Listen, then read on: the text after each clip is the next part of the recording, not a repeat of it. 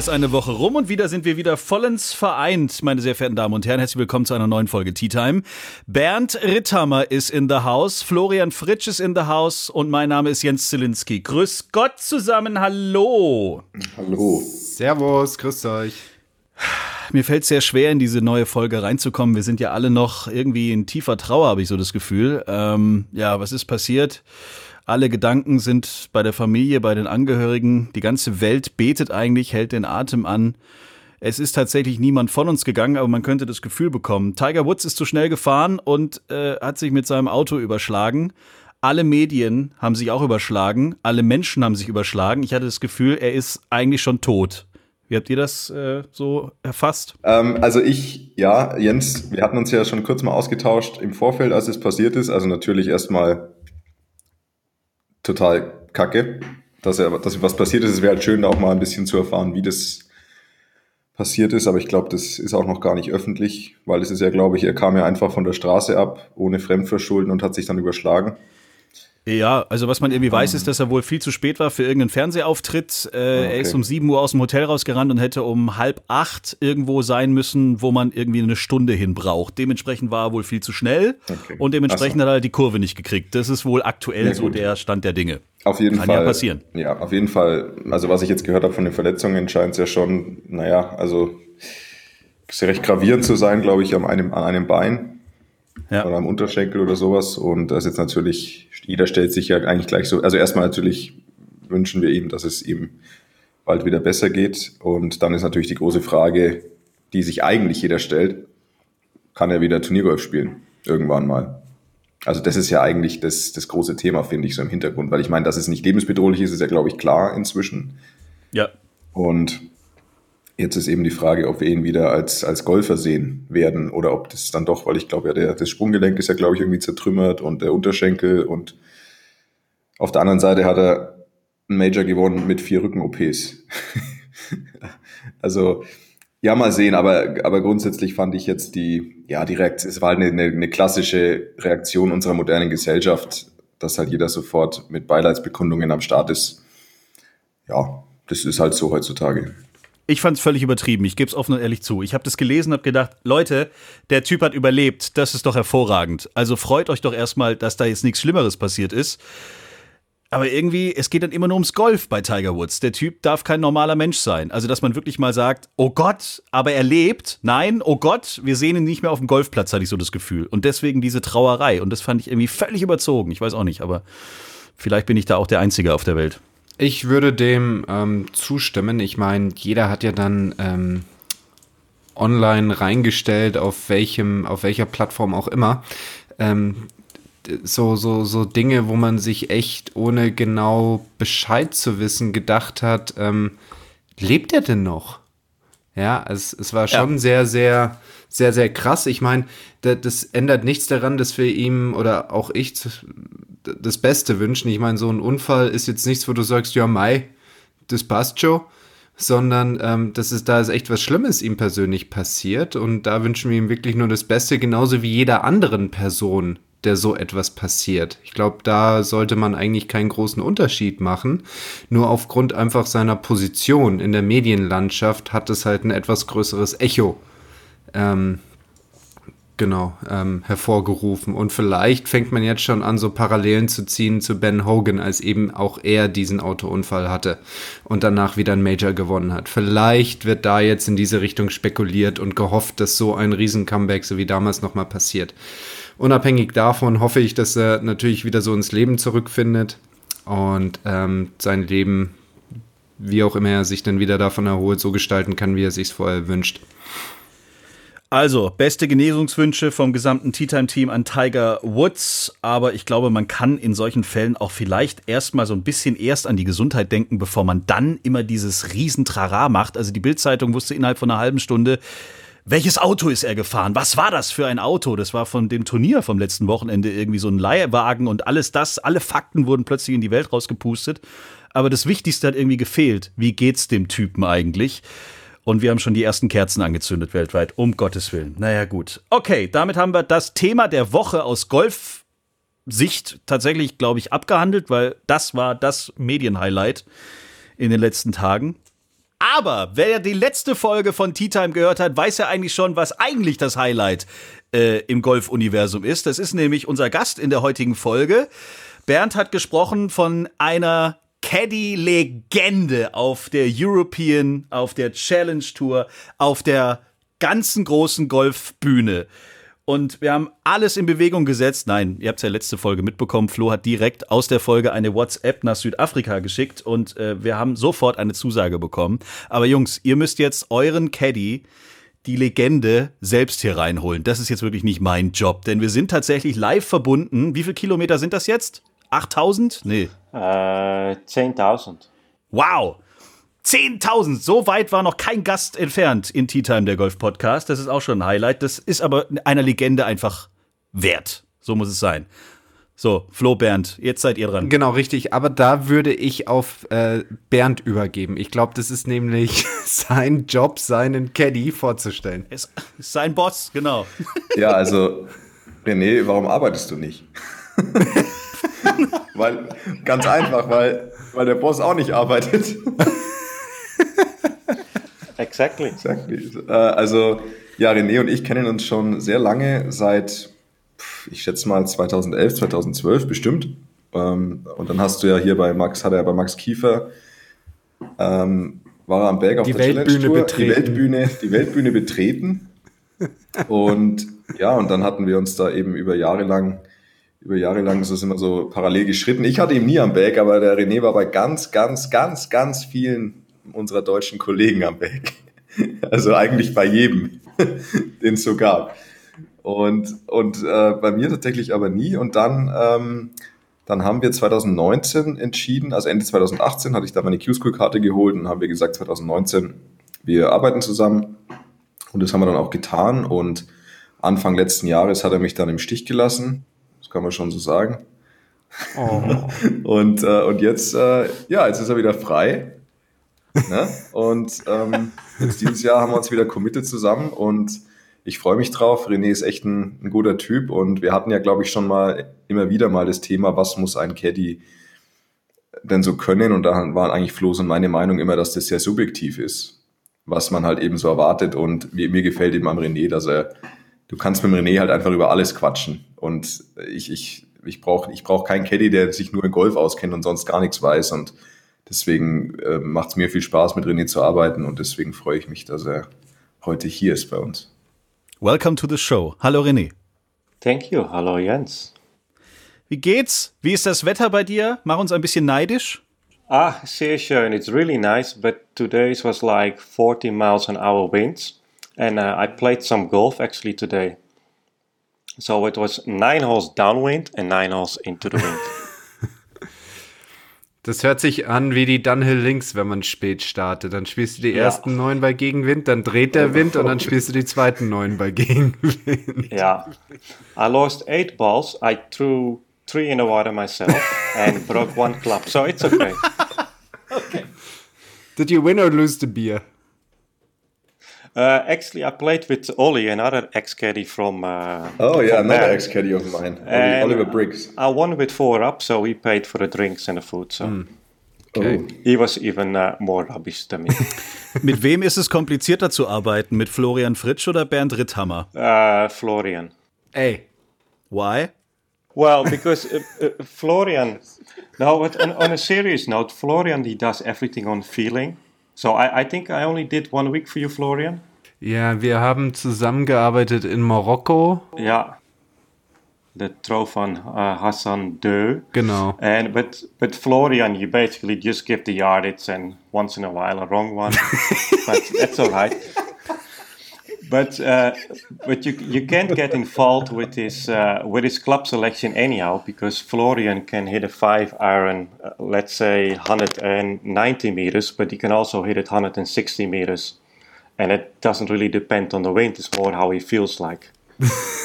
A- Am I right, Florian? Or Ja, da hast du, da, da, da hast du recht. Also bei, bei mir ist es für einen Caddy echt schwer, mein Spiel rauszufinden, weil ich einfach Spaß habe, so viele unterschiedliche Schläge zu machen. Und wenn er dann daherkommt und sagt, das ist ein ganz logisches Fünfer-Eisen, dann kann es auch mal sein, dass ich da stehe und sage, nö, ist ein gehucktes Siebener-Eisen. Ja, also da, da, genau, das, da hat René schon gar nicht so unrecht. Und äh, Bernd hat da auch was ganz Gutes gesagt. Einer der Hauptgründe, warum ich sehr genossen hatte, ihn am Back zu haben, ist, weil ich mit ihm über mehr reden kann als das letzte Fußballergebnis und das Wetter. Wir haben viele Fragen auch von unseren Hörern tatsächlich bekommen. Das kriegen wir immer mal wieder zu dem Caddy-Job und so weiter und so fort. Aber die meisten wollten tatsächlich einfach von dir wissen, René, äh, wie bist du eigentlich Caddy geworden? Um, uh, first of all, I'm actually surprised that there are people listening, but okay. there are some. They, they might stop listening after this episode yeah. with you. Probably. no, I, I basically uh, it, I started in 2011, and I just wanted to do something else. It, it wasn't going well with my former business job.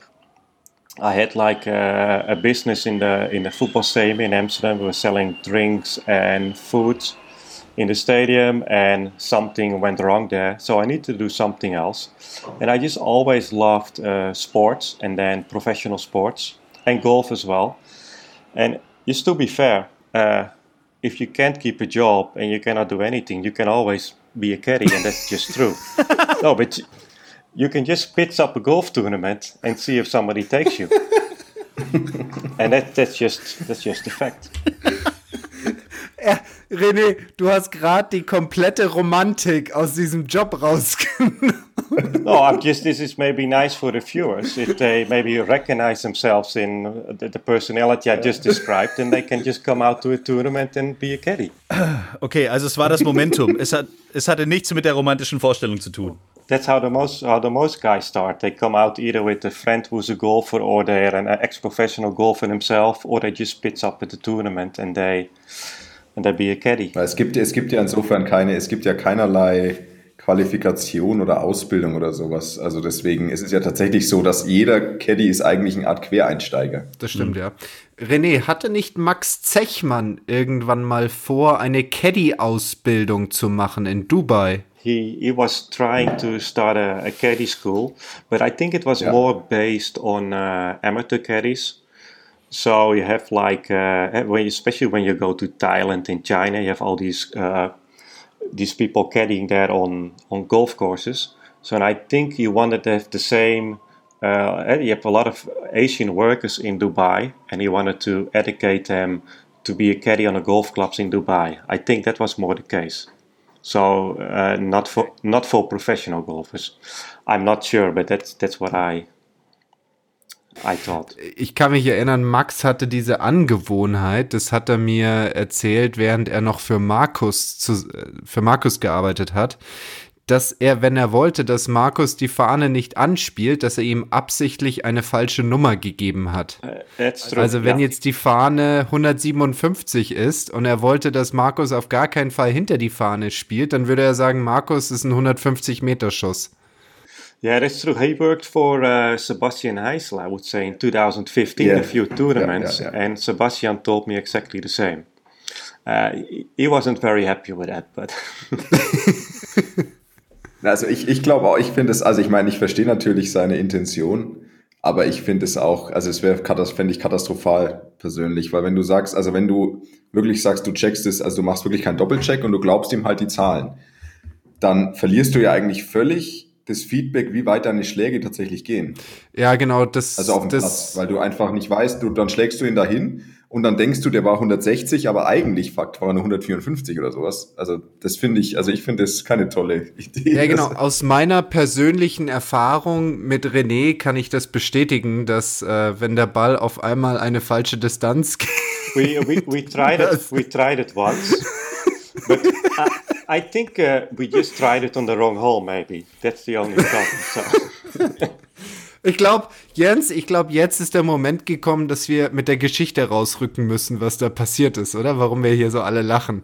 Da will ich die ganze Zeit hin. Ihr habt ja in der letzten Folge sofort angefangen, euch gar nicht mehr einzukriegen, weil es gibt anscheinend, René, es gibt eine Geschichte in eurem gemeinsamen Golfleben. Ich glaube, ihr habt vorhin schon über das Turnier kurz gesprochen bei dem du mit Flo am Back unterwegs warst. Und da muss irgendeine Kuriosität, irgendwas ganz Komisches passiert sein. Die äh, beiden Herren haben mir letzte Woche nur verraten, der Ball ging in die Luft oder so ähnlich und dann brach schon großes Gelächter aus. Ich habe keine Ahnung, was da passiert ist, aber es ist natürlich jetzt spannend. Welche Geschichte ist das? Uh, uh, Willst du das erzählen, uh, René, oder soll side ich? of the story, and then you can tell your side of the story. So, well, I, I, think it was on it was on a trophy Hassan Deux on the King's course, and it was on hole five. Yeah, what is it, par hole five. five. And basically, it was the fourth round. So basically, he has been like they have like uh, markers on the fairway, and then. Uh, one mark is like a yellow cross with a red uh, signing around it, and the other mark is a, a red cross with a yellow signing around it. So, so the whole week he was three days in a row. He was probably let's say at the, at the yellow mark, but then apparently the fourth day he was hitting it a little bit further, and he was at at the red mark. But we were on the left side of the fairway, and the marks are in the middle. So I, I didn't bother walking up to the marks, and I just saw like, oh, that's yeah, that's red again, or that's yellow again.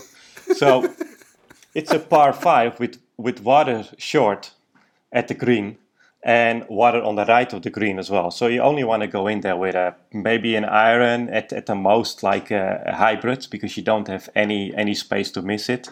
And then Florian was asking, like, can we can we go for the green? I said, no, no, no, it's too far. So we need to lay it up. So I give him the yardage, and then we decided to lay it up with a six iron. But when the ball was flying in the air, I mean, you could see it straight away. That's like that's going into the water. So it, and it ended up in the middle of the water. So apparently I had I had the wrong cross. So actually it was not a wrong yardage. It was just my eyesight. It was like I looked wrong. But actually, the, basically, the first thing we said was like, yeah, I think you could have gone for it, basically. because it, so it, it, was quite funny. Aber ist das. Zwei Schläge in der Finalrunde, das ist doch nicht. Ja, eben. Es, es ist ja der Finaltag. Es ist der Finaltag. ist das in dem Moment wirklich funny? Nee. Also, gut, wir müssen dazu sagen, dass René und ich, wir sind so, ich glaube, als 50 in, in diese letzte Runde reingegangen, ja. Und ob du jetzt okay. 53. oder 48. wirst, ist dann auch komplett egal. Ähm, anders wie René habe ich es nicht gleich gesehen, dass mein Ball ins Wasser gehen würde, weil ich ja davon überzeugt war, dass er mir die richtige Yardage gegeben hat. Wir waren effektiv 30 Meter näher am Grün dran, als er gedacht hat. Dann mache ich diesen Schlag und ich habe ihn richtig gut getroffen, dort, wo wir hinwollen. Und er, er hat schon sein Bag gesattelt, ich habe mein Sechseisen in der Hand und wir machen schon so ein paar Schritte vorwärts. Ja, und auf einmal sehe ich diese Fontäne im Wasser und ich habe am Anfang gar nicht realisiert, was los ist. Ja, ich habe gedacht, mein Gott, das ist vielleicht ein Fisch, der da rausspringt, bis ich irgendwann mal realisiert habe, dass es mein Ball war. Und, und, und genau wie René gesagt hat, ich habe an dem Tag echt einen langen Drive gehauen und ich, und ich hätte eigentlich mit einem Rescue draufschlagen können. Ich war eigentlich genau in der Distanz, wo ich den gut hätte aufs Grün spielen können. Und weil wir halt, sag ich mal, so weit hinten im Tableau waren, habe ich das so mit ein bisschen Geigenhumor genommen und habe dann zu René gesagt, ah, I guess we could have gone for it. but to be fair, like in my case, I, I, I learned something from it, and that is always make sure uh, have a second uh, I mean, look twice to, to the yardage, and I mean, especially to the dot. Which dot are you?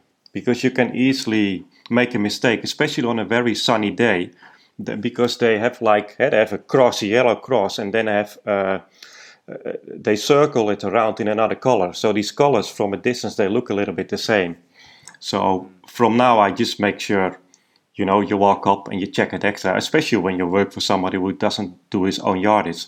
Like if I would, uh, if it would have been Bert, it wouldn't happen because Bernd is checking his own yardage as well because he, he just doesn't trust me. Flo, äh, ja, auch und Flo, das heißt ähm, Arbeitsethik. Ja, da hast du vollkommen recht. Ah. Da hast du vollkommen recht. Ähm, Smörre, ähm, eine, F also eine Sache, die man oft angeboten bekommt als Spieler von Freunden oder Bekannten, ist halt, hey, ich kann doch auch bei dir Caddy machen. Ob da jetzt irgendeiner von der Tour bei dir Caddy macht oder ich, ist doch egal. Es geht doch nur darum, das Bag zu tragen.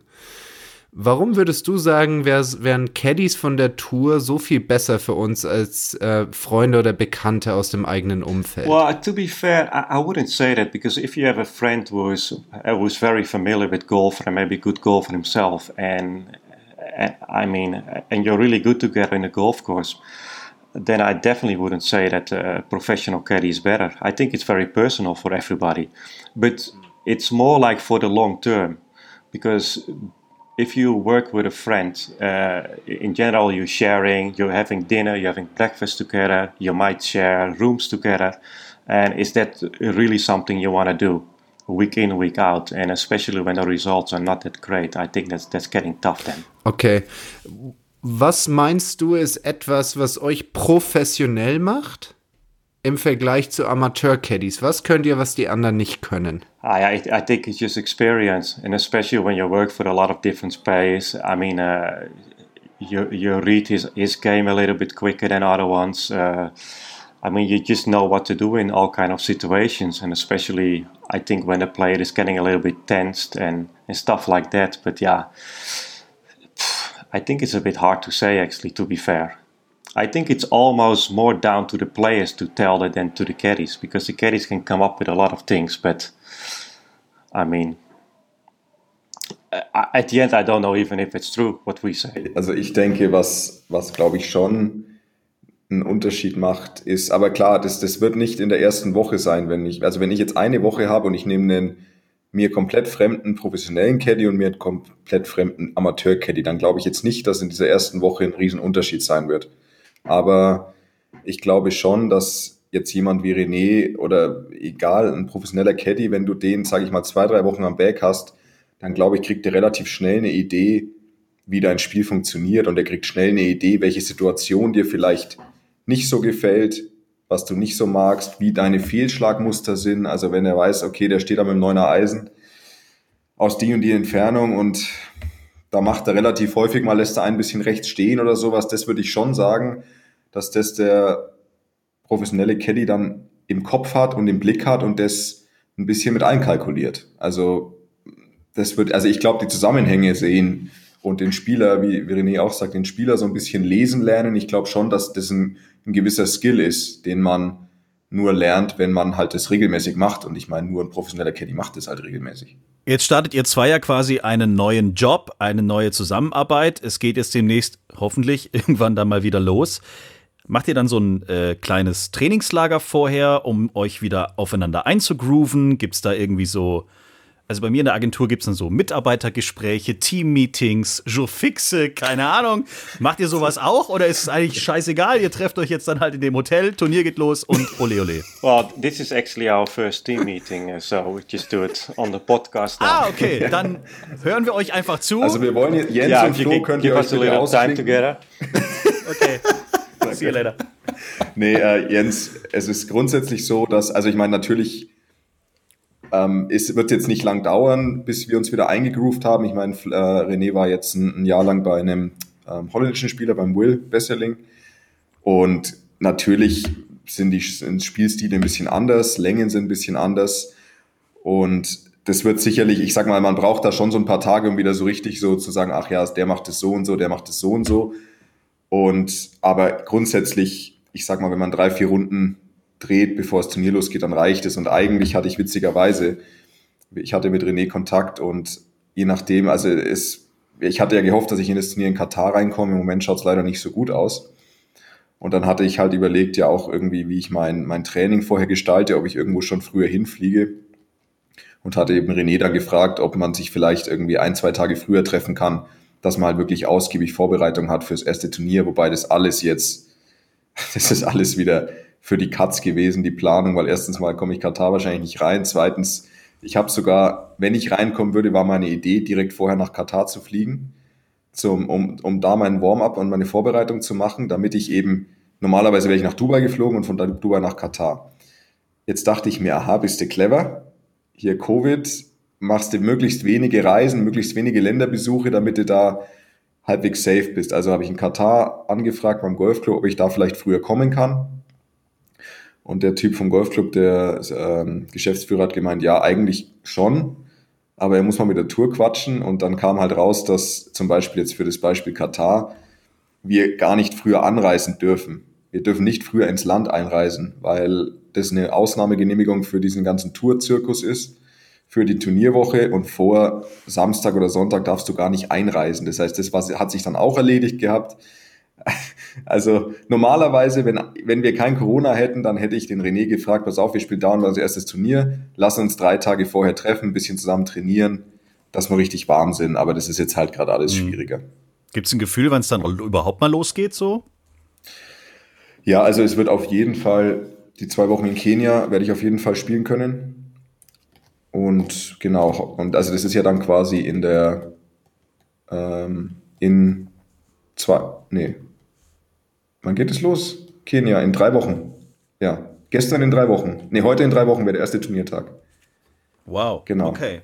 Und, und da sind dann ja zwei Turniere hintereinander direkt was ja auch ganz schön ist. Ähm, zwei Möglichkeiten da, aber die, davor wäre eben Katar gewesen in der Woche und das ist jetzt, ja, also ich bin Elfter auf der Reserveliste, die bewegt sich sehr langsam, die Reserveliste, also es schaut gerade nicht gut aus.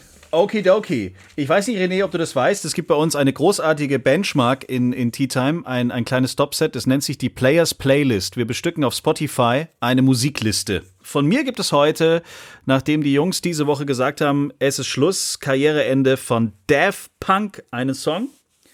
Revolution 909 von der Das wollte ich, das wollte ich auch sagen. Wie kacke ja, ist schade. das eigentlich? Schade.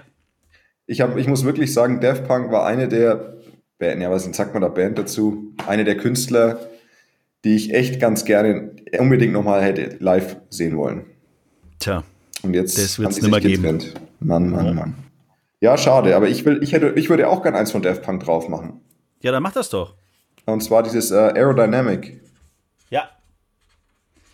Okay. Was gibt es eigentlich für holländische Bands? Irgendwie Golden Earring ist, glaube ich, holländisch, oder? Uh, well, uh, actually, now now you said that, let's let's put the Golden Earring on then, because uh, the the they well they're all in the 70s eh? like early 70s the guys and they're supposed to make a new album and tour but uh, the lead guitar player i think he got uh, ms is it uh, well it has like a, a disease so they basically uh, quit as well i think like two weeks ago it came out, so they done. So Twilight Zone, Golden mhm. Earring. Ich dachte, du nimmst Modern Talking. Uh, actually, uh, now you tell me, that's that's one of my favorites. Ah. Yeah. Nein. Wie viel wir uns Matthias, Come on. Ja. Oder Matthias Rein, ich verdammt, ich lieb dich.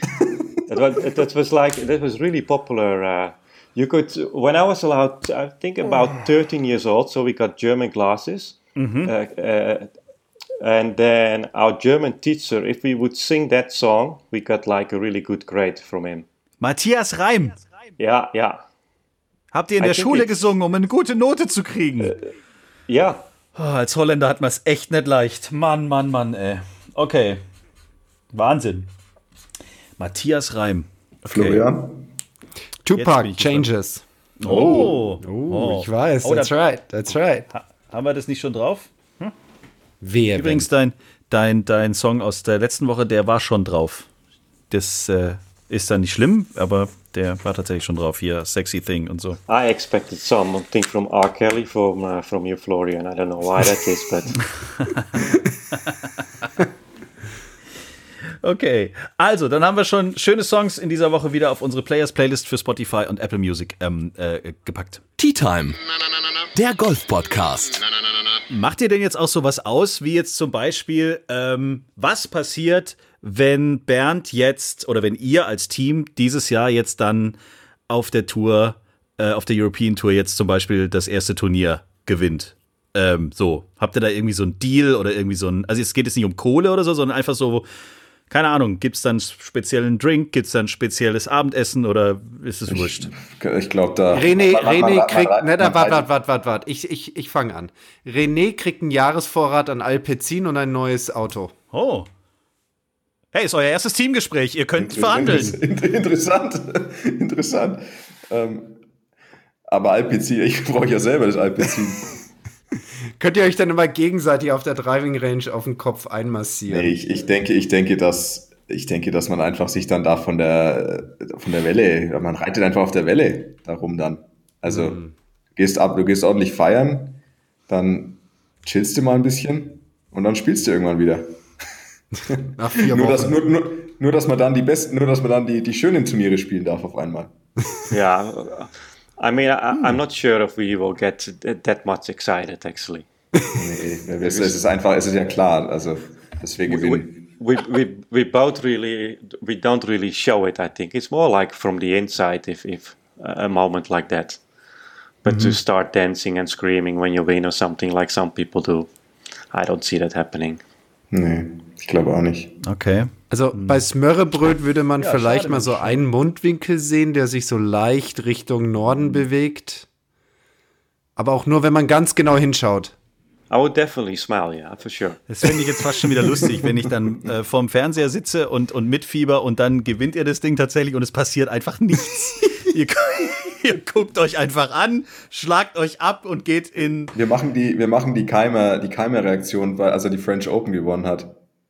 Wie, wie war das irgendwie so? Hi.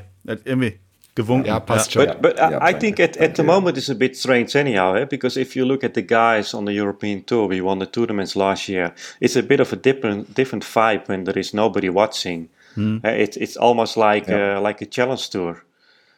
So it's yeah. when there are a lot of people watching. I, well, then you, you get more excited, obviously, than when nobody's watching and you're only there in in uh, in your group with uh, with maybe another player and another caddy, and that's it. Ich habe eine interessante Frage reinbekommen von einem Hörer namens Paul. Das ist jetzt nicht dein Sohnemann, lieber Flo. Ob er 15 Minuten mehr iPad schauen darf, oder? ja, da habe ich schon geantwortet. Das ist alles schon geritzt. Nee, pass auf, hier. Äh, Paul schreibt, hallo, ich habe eine Frage. Mir ist in meiner ersten Golfrunde in diesem Jahr gestern was Kurioses passiert. Ich und mein Mitspieler waren gerade am Patten. Der Putt des Mitspielers rollt los in Richtung Fahne. Soweit alles okay? Ja. Mhm. Jetzt, Achtung, rennt ein Hund los und schnappt den Ball und stoppt den Ball dadurch, legt ihn aber direkt wieder auf dem Grün ab. Jetzt die Regelfrage. Was wäre, wenn der Ball Potenzial gehabt hätte, ins Loch zu gehen? Und was wäre, wenn der Putt viel zu schnell gewesen wäre und somit von dem Hund näher zur Fahne gestoppt wird? Ich habe natürlich im Regelhandbuch nachgeschaut, einfach weil ich es interessant fand. Wir haben aber nur den Fall für einen bereits liegenden Ball gefunden. Vielleicht haben Flo und Bernd einen guten Ansatz. Und in dem Fall vielleicht auch du, René. Was passiert, wenn der Hund den Ball. Well, don't count on Flo and Bernd. Ja. But go ahead, guys. Wir rufen einfach John Paramore. Yeah. We need a ref. But, uh, uh but uh, if, if I can start, I would think it's the same as like uh, what happened to Matt Southgate with the leaf. You need to place it oh, back ja. where you started, isn't it? Ja, das, das war auf dem Grün, da gelten irgendwie noch andere Regeln. Uh, uh, this, this was not on the green, so it was with his approach shot. Ich glaube, auf dem Grün muss man wiederholen. Ja, das hat er ja nicht getan. Er hat ja quasi gesagt, okay, war halt Pech. Also die Situation war so, Matt Southgate hat einen Putt gespielt, dann kam ein ähm, Blatt angeflogen und hat den Ball tatsächlich abgelenkt. So, und der Putt ging daneben und er hat halt den Ball zu Ende gespielt und er wurde dafür bestraft, weil er hätte ihn auf den Grün wiederholen müssen. So, jetzt ist die Frage, ist dieser Hund quasi gleich zu behandeln wie dieses Blatt? Also ja. noch, noch mal, kann ich noch mal ganz kurz diese Situation hören. Also der Ball war in Bewegung. Ja. Auf dem Grün. Und, und, wurde von dem, auf dem Grün und ja. wurde von dem Hund quasi geschnappt. Genau, und dann wieder, und fallen, wieder fallen gelassen. gelassen. Also also ich weiß, was, also, he was putting or yeah. he was putting. The ball was in motion, and it was picked up by an outside agency. In this case, a dog. And in my in my opinion, he would have to repeat the shot. I, I would say as well, yeah. Oh, there you also go. Schau, ich bin gar nicht also so ich, schlecht. Ja, ruhig, Brauner. ähm, also ich weiß, dass es früher mal so war, aber das zählt ich, wie gesagt, es kann gut sein, dass es auf dem Grün eine andere Regel gibt. Es war früher so, soweit ich weiß, und es ist, glaube ich, immer noch so, wenn dein Ball sich bewegt und in der Bewegung von einem Tier, zum Beispiel eine Möwe schnappt sich den Ball irgendwie, wenn er auf den Boden rollt und nimmt und fliegt damit weg. Wenn der Ball in Bewegung ist, dann hast du Pech gehabt. Wenn der Ball aber ruht und der Vogel kommt und schnappt sich den und wirft in den nächsten Teich, dann darfst du den, dann, dann ist es kein Problem, dann kannst du den quasi da hinlegen, wo er war. Das ist das, was ich im Kopf habe vom Regelwerk. Hm. But, but what Aber, if, what if the, the dog uh, picks the ball up and walks away, runs away with it? That, that, yeah, uh, that, that's what, what I, what I meant was that as far as I know, the rules are if your ball is still in motion, yeah, and the and the dog picks it up, then bad luck. Then you, it, the ball is basically wherever the dog takes it. Yeah. If the ball is lying there and the, the dog comes around and picks it up, then you just replace the ball with with with a new ball where it was. But don't. I mean, I'm not hundred percent here. And I also don't know if there's a difference on the green. Also wir hätten hier was. Wenn sich der Ball auf dem Grün durch Wind, Wasser oder andere Naturkräfte bewegt, ist ein Hund eine Naturkraft? Nein, oder? Nee. Ich glaube nicht. Hm. Also wie gesagt, ich bleibe dabei, ich glaube, dass er ihn wiederholen müsste. Okay. Ich versuche mal da noch an auf offiziellem Weg vielleicht für die nächste Folge eine Antwort zu kriegen, aber ich finde das sehr spannend. Danke, Paul, für die, für die Mail. Wenn ihr Fragen habt, schickt sie uns jederzeit über Instagram, Facebook oder t-time.golf. Eine letzte Frage noch aus der Community kommt von MC. Eine Frage an Flo. MC Hammer. MC Hammer, yes, man. Äh, manche Leute, Achtung, manche Leute behaupten ja, dass man bei Chips rund ums Grün die gleiche oder ähnliche Bewegung wie beim Putten machen sollte. Sollte man dann, wenn man cross-handed puttet, auch cross-handed chippen? Das ist eigentlich gar nicht so schlecht, weil dieses Cross-Handed Chippen, das sieht man auch auf der Tour immer häufiger. Ich habe das zum ersten Mal gesehen, als ich mit ähm, Tom Lewis unterwegs war. Der fing auf einmal an, während der Runde Cross-Handed zu chippen. Und ich habe irgendwie, ich war total verwirrt. Ich wusste gar nicht, was das soll. Und ganz ehrlich, seitdem ich das bei ihm gesehen habe, sehe ich das auch öfters bei anderen Kollegen. Was meinst du, René? Gibt es inzwischen mehr als Tom Lewis, die Cross-Handed chippen? Ma Mathieu Pavon. Yeah, yeah. I worked for Pavon once in Kazakhstan and he did it, exactly. And Und warum? But, but well, because he had, a, he had the yips. And Tom Lewis has been a, a horrible chipper and also putter until a couple of years ago. And I think he fixed it a bit because if you look at his rankings and how, he, how he's doing now, that you cannot do that if you're not good in chipping anymore. Also um zurück auf die Frage zu kommen, ja, es ist grundsätzlich möglich und es wird auch getan. Sehr gut. Also das kann man auf jeden Fall ausprobieren. Es hat natürlich den Effekt, dass die linke Hand, also beim Rechtshänder, in dem Fall ähm, die, sage ich mal, führende Hand wird. Ja, es nimmt so ein bisschen die rechte Hand raus und äh, passiviert die Handgelenke im Schlag, sodass man etwas einfacher diese Einpendelbewegung machen kann. Sehr schön. Deswegen konnten wir heute auch die fünf Fragen an Flo etwas abkürzen, weil die meisten waren tatsächlich die Fragen, die wir schon mit René besprochen haben, weil alle waren gespannt auf unseren heutigen Gast, weil viele eben auch mal endlich ihre Frage an einen echten Caddy loswerden wollten. Das letzte Highlight in der heutigen Folge wäre jetzt eigentlich noch Bernds Job. Oh, Flachwitz. Oh. Letztes Mal habe Vielleicht hat Smörrebröt ein. Letztes Mal habe ich einen drüber gekriegt, weil ich da eine Frage stelle. Heute stelle ich keine Frage und er tut sehr überrascht. Nee, ich, ich dachte mir schon, dass das noch kommt, weil es ja. kommt ja immer. Ich war heute, hatte kein Parat und musste gerade ein bisschen hm. googeln. Der ist, der ist dem Tita im Golf Podcast würdig. Wo leben die meisten Gespenster? Im Schloss. In Budapest.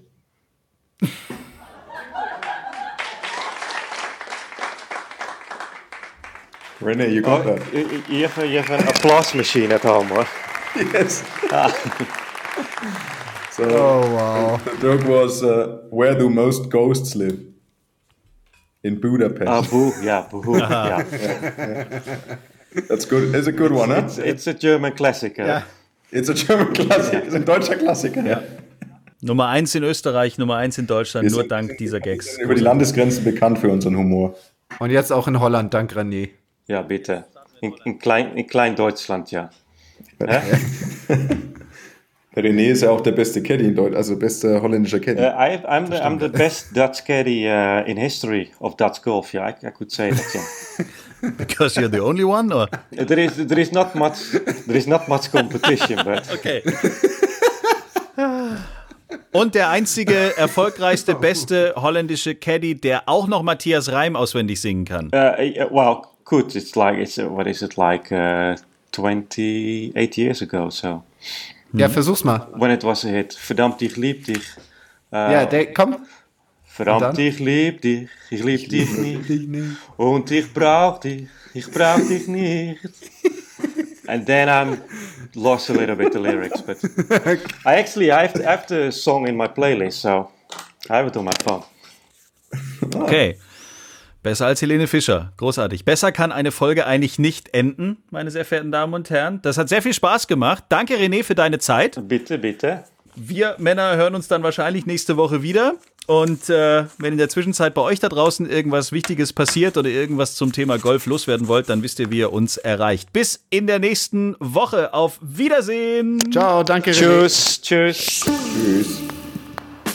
Tschüss, tschüss.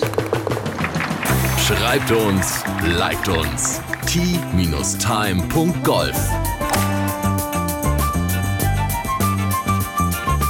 Tea Time, der Golf-Podcast. Auch auf Facebook und Instagram. Tea Time.